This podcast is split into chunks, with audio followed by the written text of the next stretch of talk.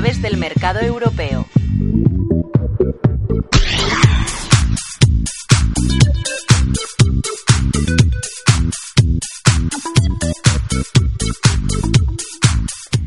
Abre el mercado español Victoria Torre de Selbank. Buenos días. Hola, buenos días, Ana. Pendientes de ese mercado español y de ver si las presiones bajistas y esa tensión eh, creciente con Ucrania y Rusia a la cabeza pesan en el mercado español. ¿Cómo lo está haciendo el índice a esta hora de la mañana?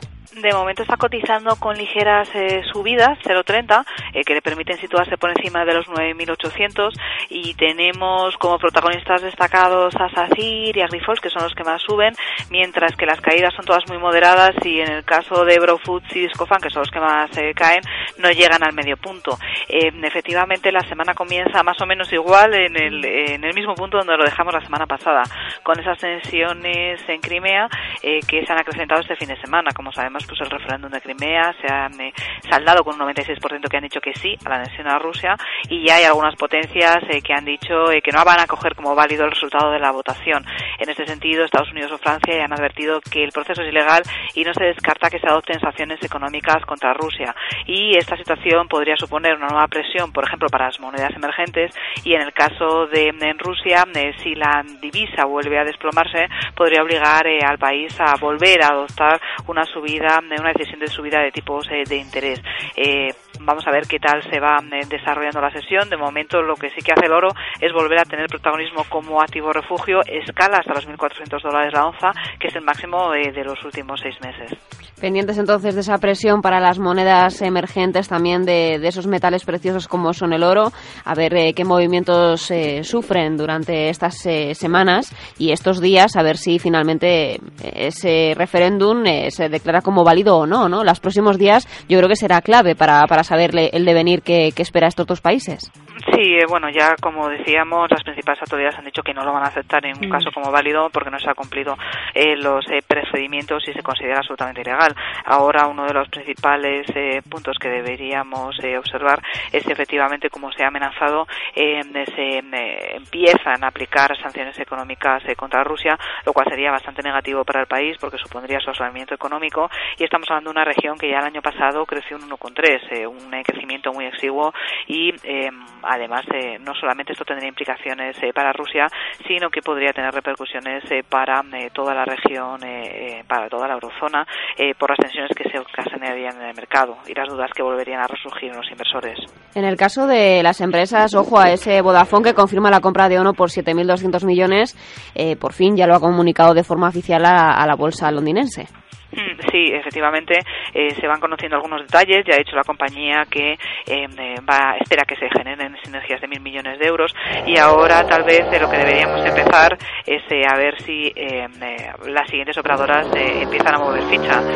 Efectivamente, una de las que podría ser resultar beneficiada de todo esto, de toda esta operación, podría ser Yastel, ya que posiblemente las operadores, como decíamos, eh, quieran eh, eh, no perder terreno y siempre ha sido una de las compañías que ha estado en el punto de mira. Vamos a ver si Orange en las próximas horas se manifiesta algún tipo de interés por llevar a cabo alguna operación corporativa. lo que sabemos seguro es que los rumores van a seguir en el mercado y de hecho pues Yastel fue uno de los principales beneficiados el día que se conoció definitivamente la operación de Vodafone o no. En el caso de Almiral anuncia que, que emitirá bonos corporativos. El importe nominal son 325 millones de euros.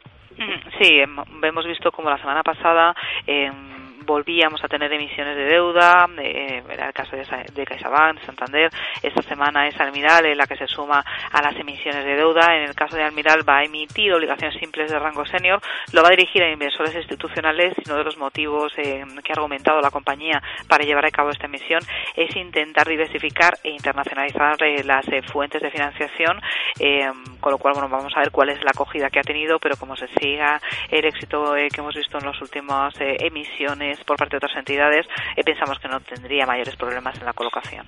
¿Qué ocurre con el capital riesgo? Eh, estamos viendo que, cada vez eh, se mira con mayor atención a nuestro país. Parece que volvemos a estar en el centro de atención no solo de ese capital riesgo, sino también de esos fondos buitres, ¿no? que, también llaman por activos inmobiliarios que consideran que ya están en valor y que merecen la pena apujar por ellos. Lo digo por esa salida a bolsa el viernes de, de Hispania, Sociedad de Activos Inmobiliarios, con Paulson y Soros a la cabeza. Sí, la verdad es que el proceso ya lo empezamos a ver el, año pasado. Eh, una de las primeras operaciones que se materializaron eh, fue esa compra por parte de HG de un paquete de activos de la Sareb por 100 millones de euros.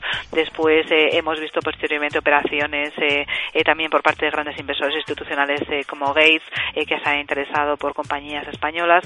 y lo que se dice es que hay un estudio de, de KPMG que dice que hay 700.000 millones de euros por parte de fondos internacionales dispuestos a ser invertidos y que España podría ser uno de los eh, focos. No estamos hablando solamente de compañías, sino bien, como estabas comentando, eh, de activos inmobiliarios em, que empiezan a considerarse atractivos por parte de algunos inversores institucionales, por parte de algunos eh, fondos tradicionales, por parte de algunos fondos de capital riesgo una cuantía interesante que habrá que ver hacia dónde se dirige durante este 2014. Victoria Torre de Selvan, gracias por analizar con nosotros las claves que mueven el mercado europeo y atención a, esas monedas emergentes y a esas eh, materias primas, a ver cómo se siguen comportando los próximos días. Efectivamente. Gracias. Que tengas una semana.